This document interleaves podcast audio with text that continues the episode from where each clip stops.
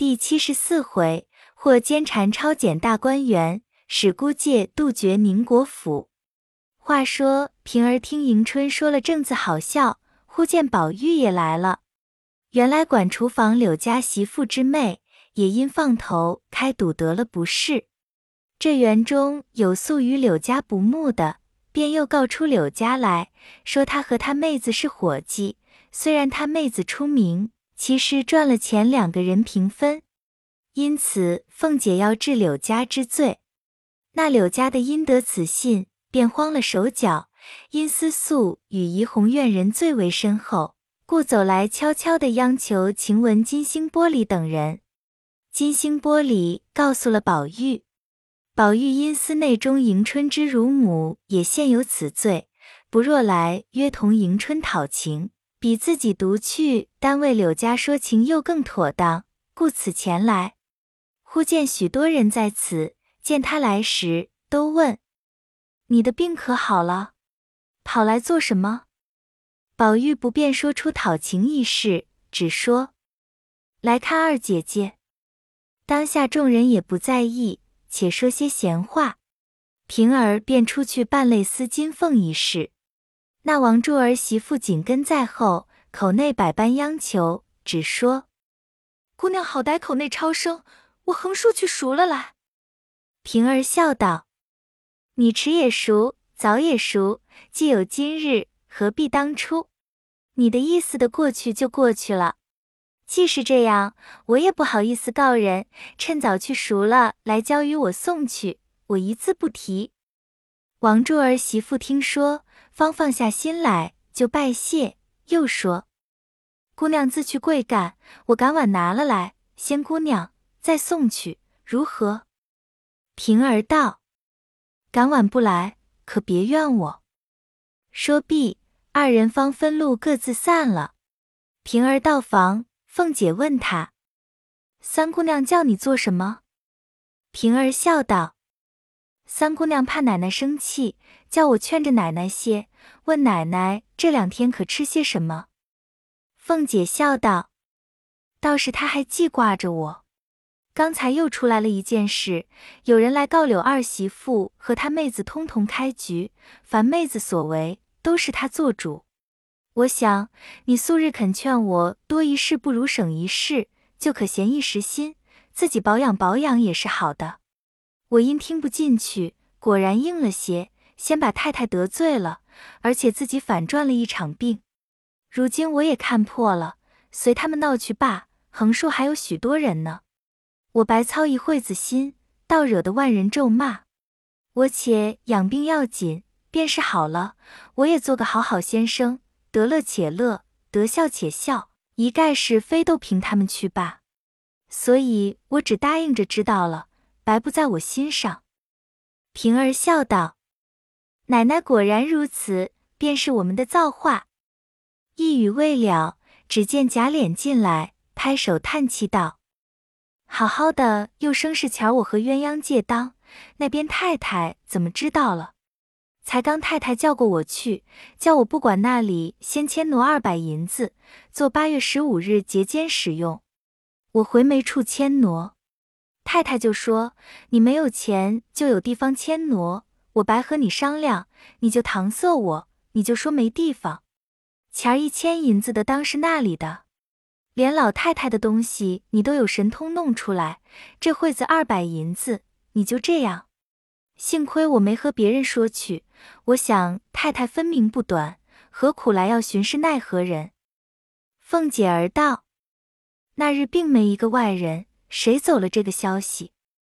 平儿听了，也细想那日有谁在此，想了半日，笑道：“是了，那日说话时没一个外人，但晚上送东西来的时节，老太太那边傻大姐的娘也可巧来送浆洗衣服。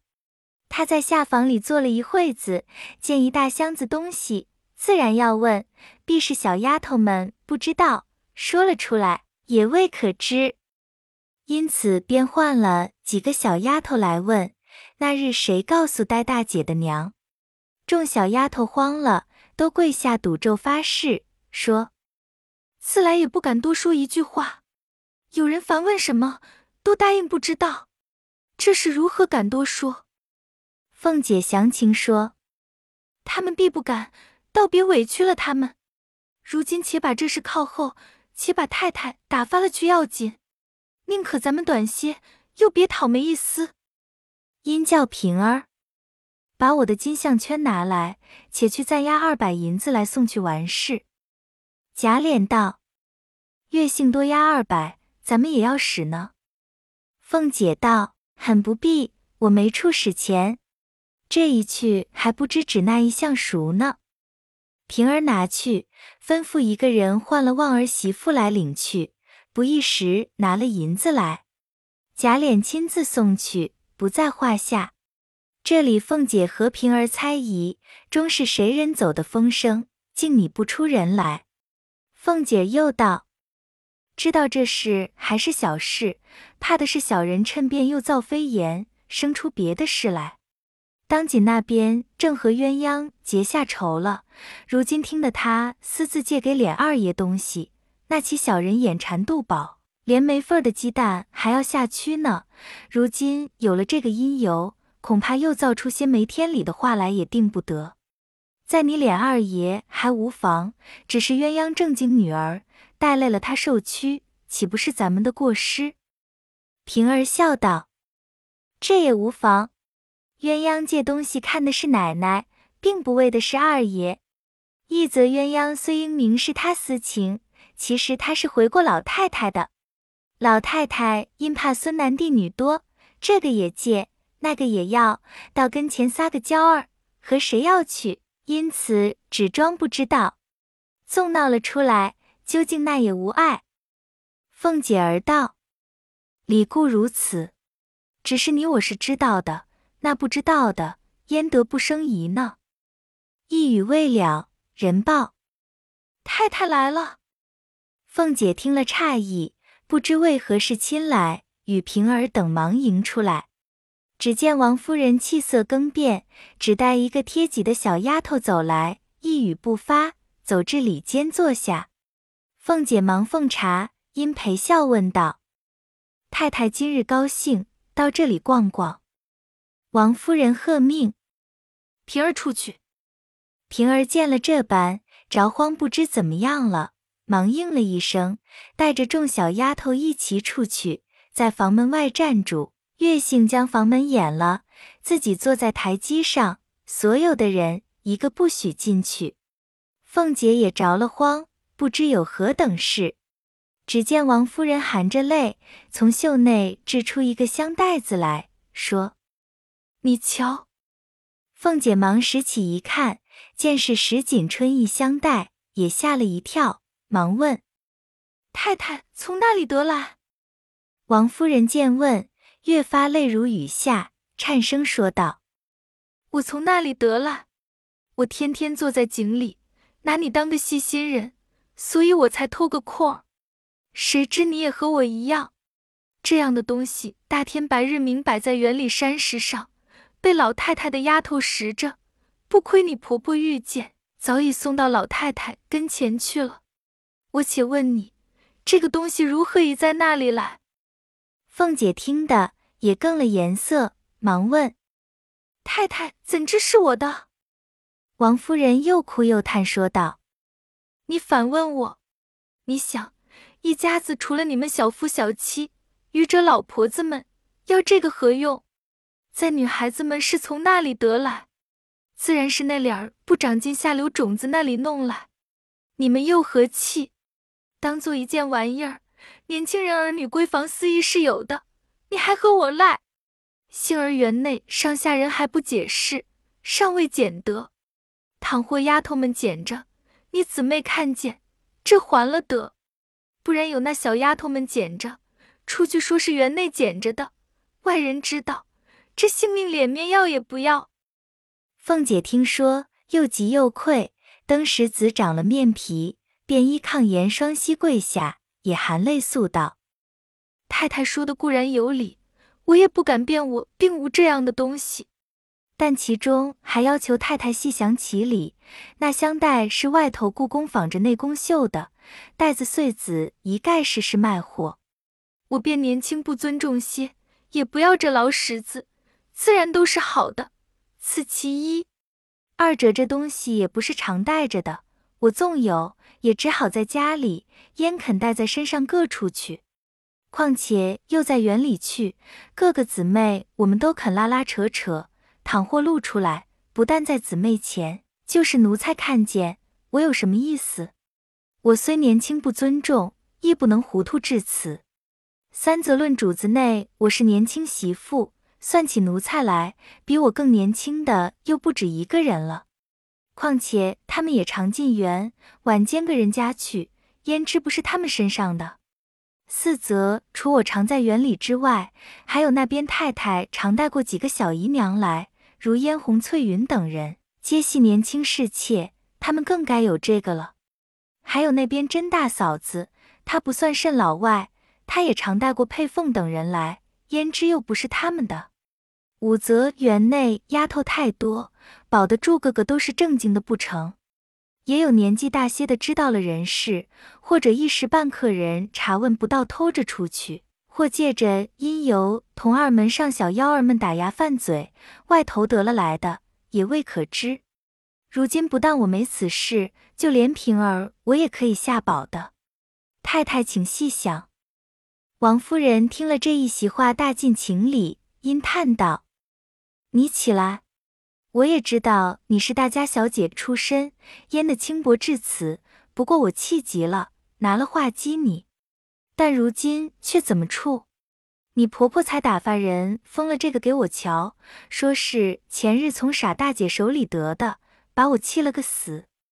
凤姐道：“太太快别生气，若被众人觉察了，保不定老太太不知道。”且平心静气，暗暗访查，才得确实。纵然访不着，外人也不能知道。这叫做胳膊折在袖内。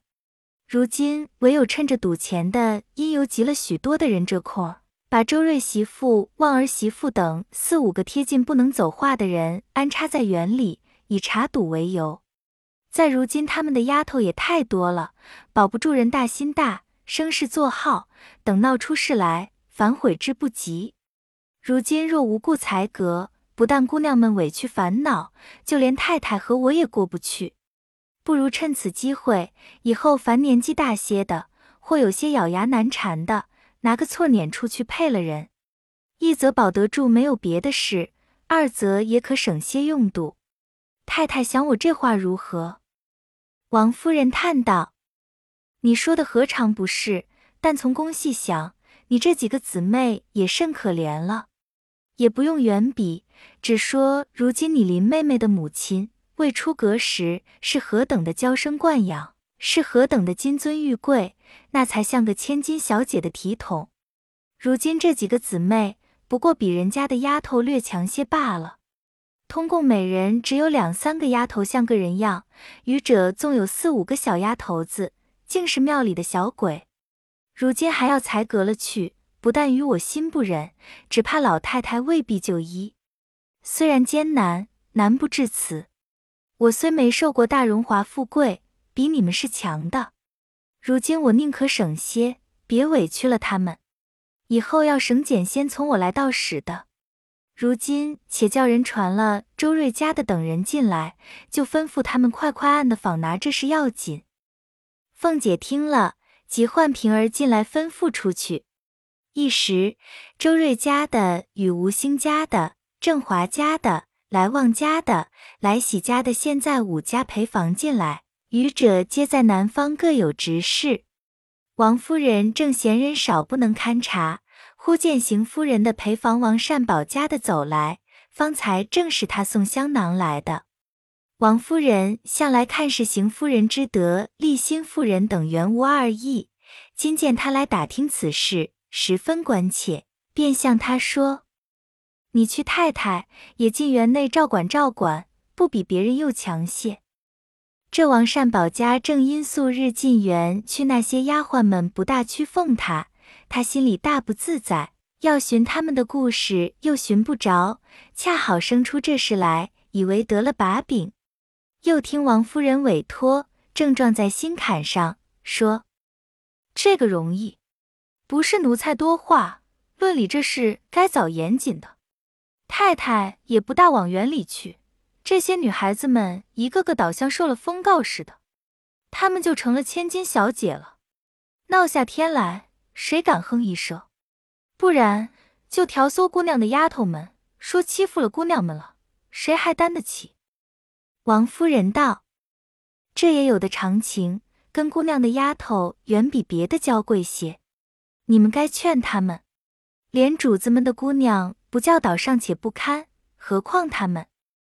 王善保家的道：“别的都还罢了，太太不知道，一个宝玉屋里的晴雯，那丫头仗着她生的模样比别人标致些，又生了一张巧嘴，天天打扮的像个西施的样子，在人跟前能说惯道，掐尖要强，一句话不投机，他就立起两个骚眼睛来骂人，妖妖巧巧，大不成个体统。”王夫人听了这话，猛然触动往事，便问凤姐道：“上次我们跟了老太太进园逛去，有一个水蛇腰，削肩膀，眉眼又有些像你林妹妹的，正在那里骂小丫头。我的心里很看不上那狂样子，因同老太太走，我不曾说得。后来要问是谁，又偏忘了。今日对了坎儿，这丫头想必就是她了。”凤姐道：“若论这些丫头们，共总比起来，都没晴雯生的好。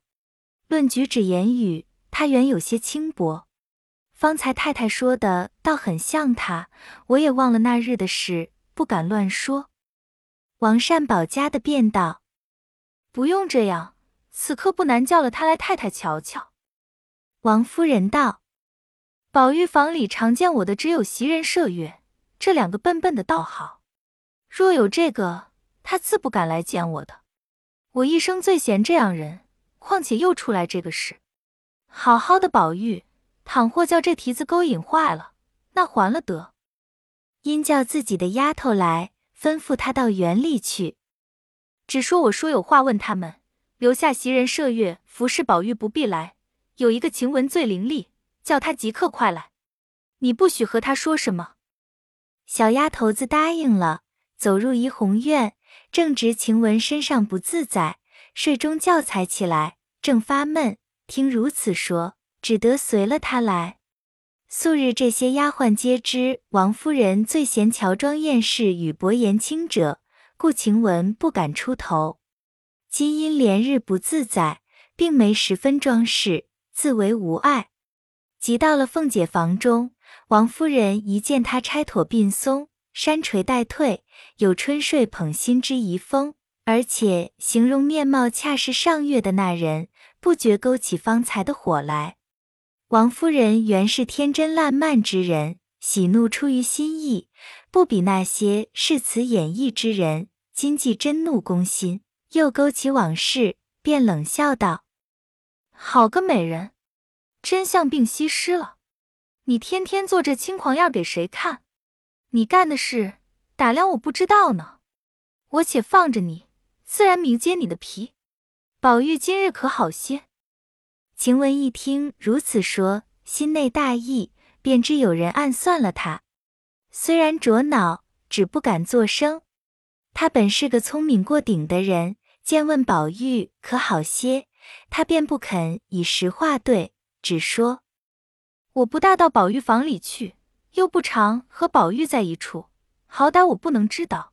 只问袭人、麝月两个。王夫人道：“这就该打嘴。你难道是死人？要你们做什么？”晴雯道：“我原是跟老太太的人，因老太太说园里空大人少，宝玉害怕，所以拨了我去外间屋里上夜。不过看屋子，我原回过我笨。”不能服侍，老太太骂了我说又不叫你管她的事，要伶俐的做什么？我听了这话才去的。不过十天半个月之内，宝玉闷了，大家玩一会子就散了。至于宝玉饮食起坐，上一层有老奶奶、老妈妈们，下一层又有袭人、麝月、秋纹几个人。我闲着还要做老太太屋里的针线，所以宝玉的事竟不曾留心。太太既怪。从此后我留心就是了。”王夫人信以为实了，忙说：“阿弥陀佛，你不进宝玉是我的造化，竟不劳你费心。既是老太太给宝玉的，我名老太太，再撵你。”因向王善保家的道：“你们进去，好生防他几日，不许他在宝玉房里睡觉。等我回过老太太，再处置他。”喝声：“去，站在这里。”我看不上这浪样，谁许你这样花红柳绿的装扮？晴雯只得出来，这气非同小可。一出门便拿手帕子握着脸，一头走，一头哭，直哭到园门内去。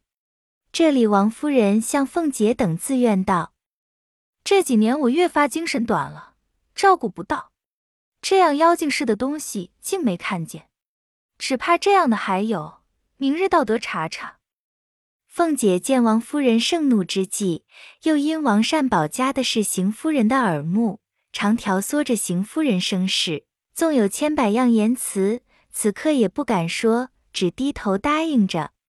王善保家的道：“太太，请养息身体要紧，这些小事只交与奴才。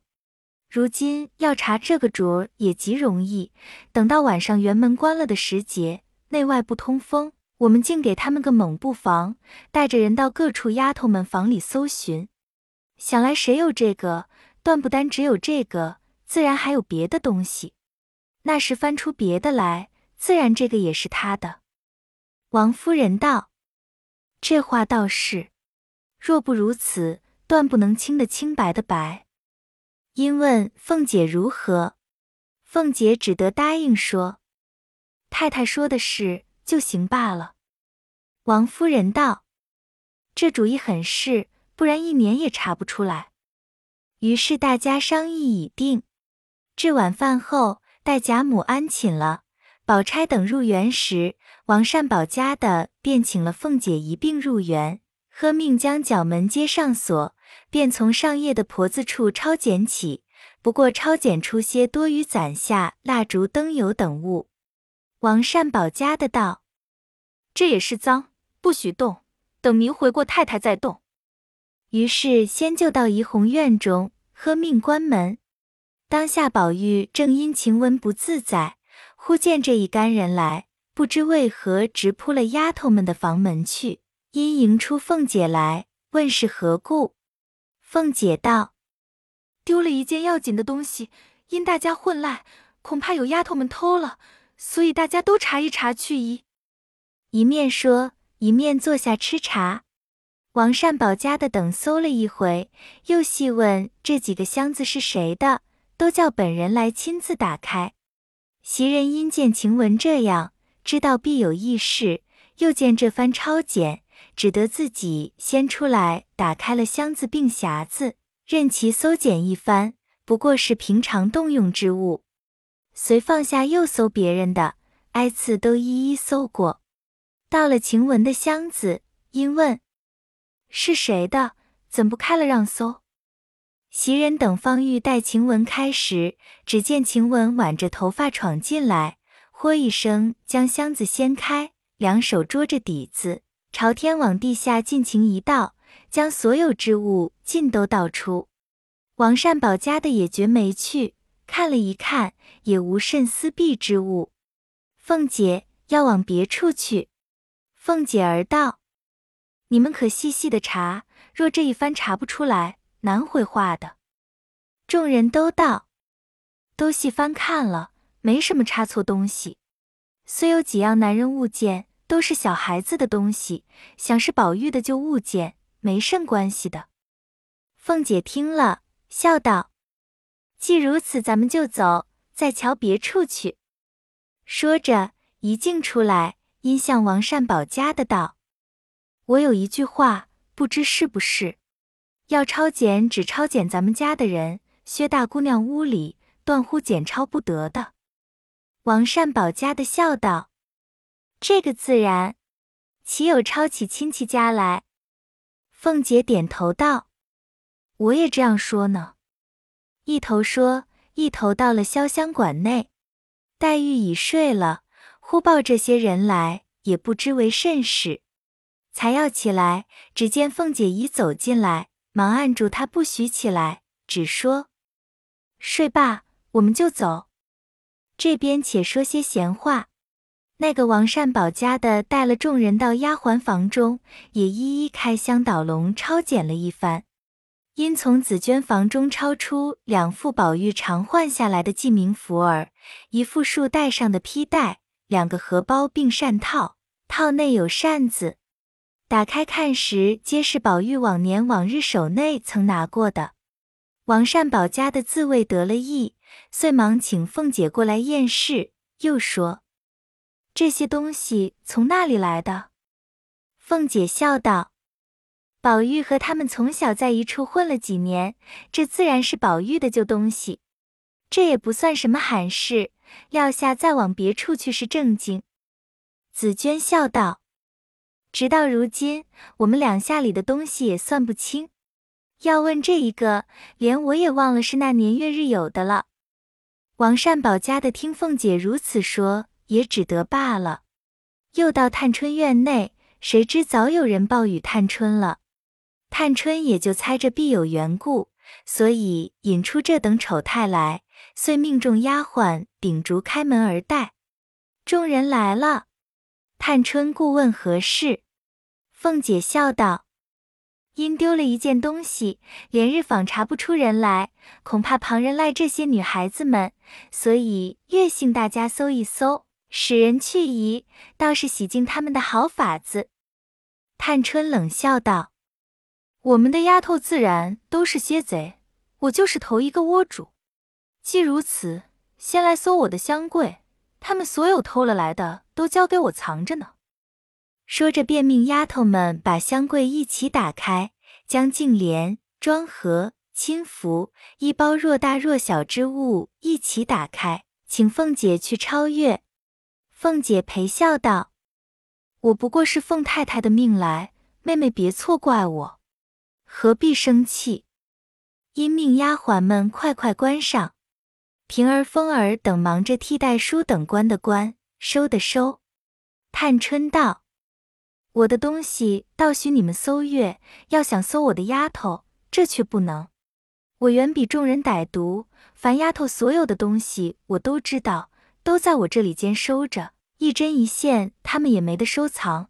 要搜，所以只来搜我。你们不依，只管去回太太，只说我违背了太太，该怎么处置，我去自领。你们别忙，自然连你们抄的日子有呢。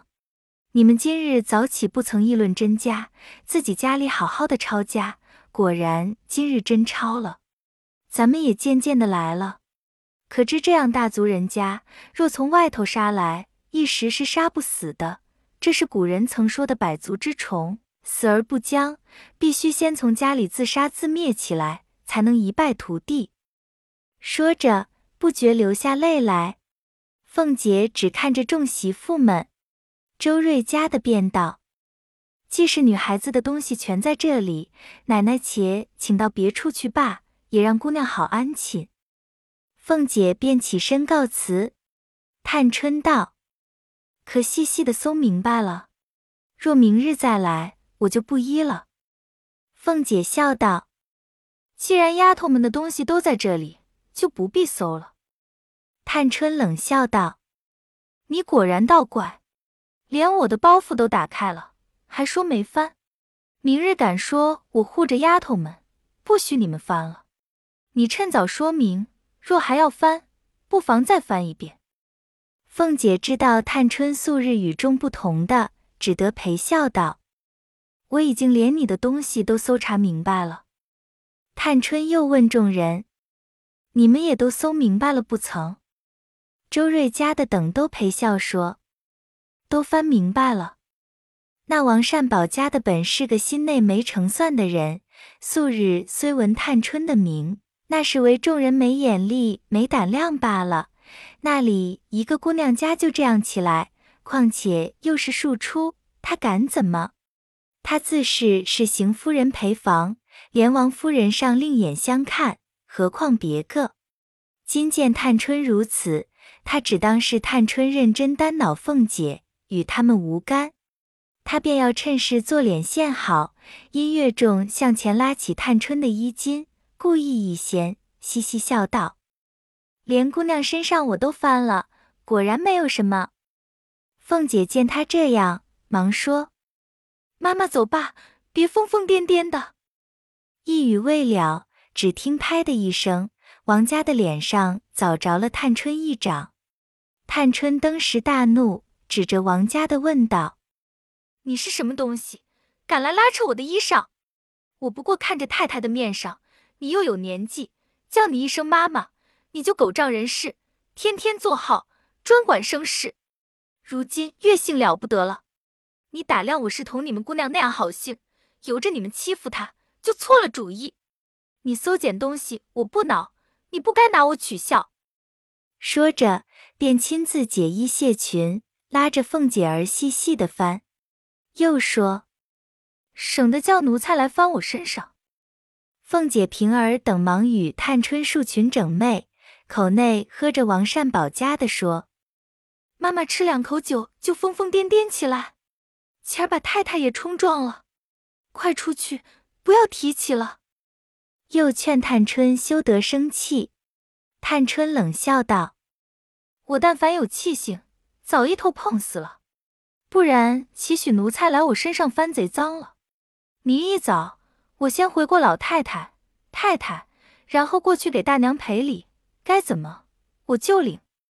那王善保家的讨了个没意思，在窗外只说：“罢了，罢了，这也是头一遭挨打。我明太太仍回老娘家去吧。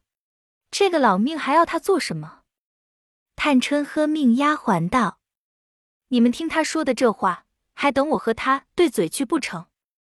戴叔等听说，便出去说道：“你果然回老娘家去，倒是我们的造化了，只怕舍不得去。”凤姐笑道：“好丫头，真是有其主必有其仆。”探春冷笑道：“我们做贼的人，嘴里都有三言两语的，这还算笨的。”背地里就只不会挑唆主子，平儿忙也陪笑解劝，一面又拉了戴叔进来。周瑞家的等人劝了一番，凤姐直待服侍探春睡下，方带着人往对过暖香屋来。彼时李纨犹病在床上，她与惜春是紧邻，又与探春相近，故顺路先到这两处。因李纨才吃了药睡着。不好惊动，直到丫鬟们房中一一的搜了一遍，也没有什么东西，遂到惜春房中来。因惜春年少，尚未识事，吓得不知当有什么事，故凤姐也少不得安慰她。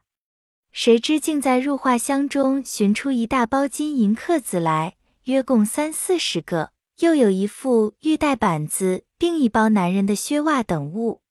入画也黄了脸，因问是那里来的，入画只得跪下哭诉真情，说：“这是甄大爷赏我哥哥的，因我们老子娘都在南方，如今只跟着叔叔过日子。我叔叔婶子只要吃酒赌钱，我哥哥怕交给他们又花了，所以每常得了，悄悄的烦了老妈妈带进来，叫我收着的。”惜春胆小，见了这个也害怕。说：“我竟不知道，这还了得！二嫂子，你要打他，好歹带他出去打吧。我听不惯的。”凤姐笑道：“这话若果真呢，也倒可恕，只是不该私自传送进来。这个可以传递，什么不可以传递？这倒是传递人的不是了。若这话不真，倘是偷来的，你可就别想活了。”入画跪着哭道：“我不敢扯谎，奶奶只管明日问我们奶奶和大爷去。若说不是赏的，就拿我和我哥哥一同打死无怨。”凤姐道：“这个自然要问的，只是真赏的也有不是，谁许你私自传送东西的？你且说是谁做接应，我便饶你。下次万万不可。”惜春道。嫂子，别饶他这次方可。这里人多，若不拿一个人做法，那些大的听见了，又不知怎样呢。嫂子若饶他，我也不依。凤姐道：“素日我看他还好，谁没一个错？只这一次，二次犯下，二罪俱罚。但不知传递是谁。”惜春道：“若说传递，再无别个，必是后门上的张妈。她常肯和这些丫头们鬼鬼祟祟的，这些丫头们也都肯照顾她。”凤姐听说。便命人记下，将东西且交给周瑞家的暂拿着，等明日对明再议。于是别了惜春，方往迎春房内来。迎春已经睡着了，丫鬟们也才要睡，众人叩门半日才开。凤姐吩咐不必惊动小姐，遂往丫鬟们房里来。因思琪是王善宝的外孙女儿，凤姐倒要看看王家的可藏私不藏，遂留神看他搜检。先从别人箱子搜起，皆无别物。即到了思琪箱子中搜了一回，王善宝家的说也没有什么东西。才要盖箱时，周瑞家的道：“且住，这是什么？”说着。便伸手撤出一双男子的锦带袜，并一双缎鞋来，又有一个小包袱。打开看时，里面有一个同心如意，并一个字帖儿，一总递与凤姐。凤姐因当家理事，每每看开铁并账目，也颇识的几个字了。便看那帖子是大红双喜笺帖，上面写道：“上月你来家后，父母已觉察你我之意。”但姑娘未出阁，尚不能完你我之心愿。若园内可以相见，你可托张妈给一信息。若得在园内一见，倒比来家得说话。千万千万，在所赐香袋两个，今已查收外，特寄香珠一串，略表我心。千万收好。表弟潘佑安拜具。凤姐看罢，不怒而反乐。别人并不识字。王家的素日并不知道他姑表子弟有这一节风流故事，见了这鞋袜，心内已是有些毛病。又见有一红帖，凤姐又看着笑，她便说道：“必是他们胡写的账目，不成个字，所以奶奶见笑。”凤姐笑道：“正是这个账竟算不过来。你是思琪的老娘，他的表弟也该姓王。”怎么又姓潘呢？王善宝家的见问的奇怪，只得勉强告道：“思琪的姑妈给了潘家，所以他姑表兄弟姓潘。上次逃走了的潘佑安就是他表弟。”凤姐笑道：“这就是了。”阴道：“我念给你听听。”说着从头念了一遍，大家都唬了一跳。这王家的一心只要拿人的错儿，不想反拿住了他外孙女儿，又气又骚。周瑞家的四人又都问着他：“你老可听见了？明明白白，再没的话说了。如今据你老人家，该怎么样？”这王家的只恨没地缝钻进去。凤姐只瞅着他嘻嘻的笑，向周瑞家的笑道：“这倒也好。”不用你们做老娘的操一点儿心，他鸦雀不闻的给你们弄了一个好女婿来，大家倒省心。周瑞家的也笑着凑趣儿，王家的气无处泄，便自己回手打着自己的脸，骂道：“老不死的娼妇，怎么造下孽了？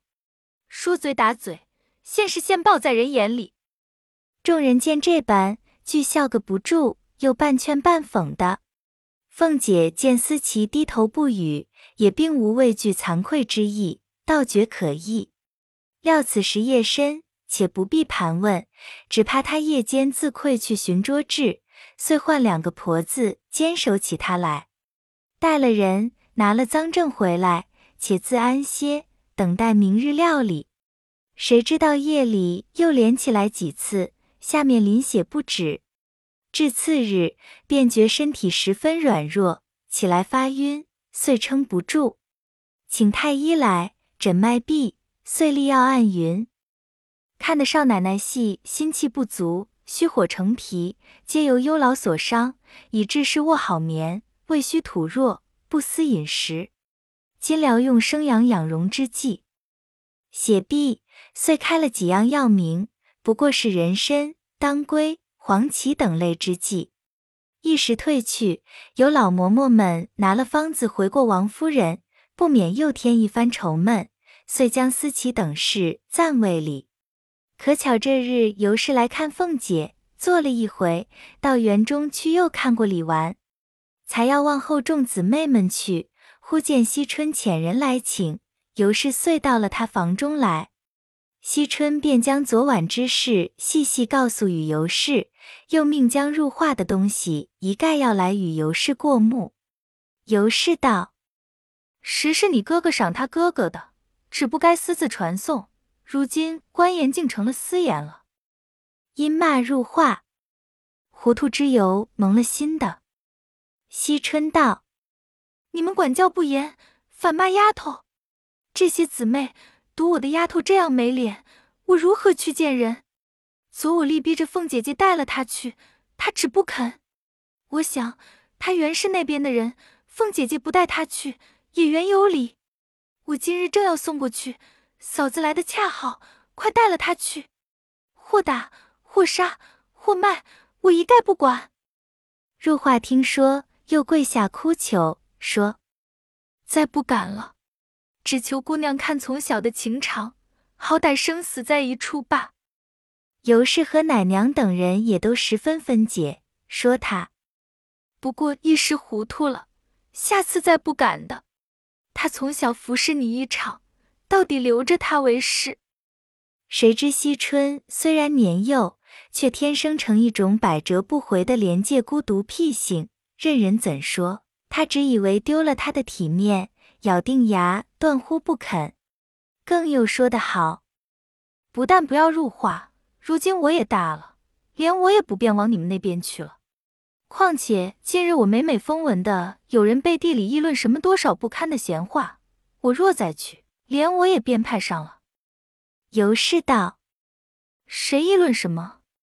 又有什么可议论的？姑娘是谁？我们是谁？姑娘既听见人议论我们。”就该问着他才是。惜春冷笑道：“你这话问着我倒好，我一个姑娘家只有躲是非的，我反去寻是非，成个什么人了？还有一句话，我不怕你恼，好歹自有公论，又何必去问人？古人说得好，善恶生死，父子不能有所续住，何况你我二人之间？我只知道保得住我就够了，不管你们。”从此以后，你们有事别累我。尤氏听了，又气又好笑，因向地下众人道：“怪道人人都说这四丫头年轻糊涂，我只不信。你们听才一篇话，无缘无故，又不知好歹，又没个轻重。虽然是小孩子的话，却又能寒人的心。”众嬷嬷笑道：“姑娘年轻，奶奶自然要吃些亏的。”惜春冷笑道：“我虽年轻，这话却不年轻。你们不看书，不识几个字，所以都是些呆子。看着明白人，倒说我年轻糊涂。”尤氏道：“你是状元榜眼探花，古今第一个才子。我们是糊涂人，不如你明白，何如？”惜春道：“状元榜眼难道就没有糊涂的不成？”可知他们也有不能了悟的。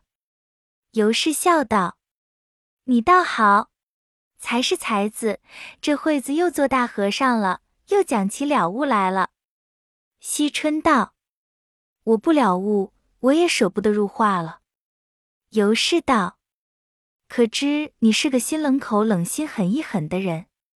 惜春道：“古人曾也说的，不做狠心人，难得自了汉。”我清清白白的一个人，为什么教你们带泪坏了我？尤氏心内原有病，怕说这些话。听说有人议论，已是心中羞恼积摄，只是在惜春分上不好发作，忍耐了大半，今见惜春又说这句，因按捺不住，因问惜春道：“怎么就带累了你了？你的丫头的不是，无故说我，我倒忍了这半日，你倒越发得了意，只管说这些话。你是千金万金的小姐，我们以后就不亲近，仔细带累了小姐的美名。”即刻就叫人将入画带了过去，说着便赌气起身去了。惜春道：“若果然不来，倒也省了口舌是非，大家倒还清净。”尤氏也不答话，一径往前边去了。不知后事如何。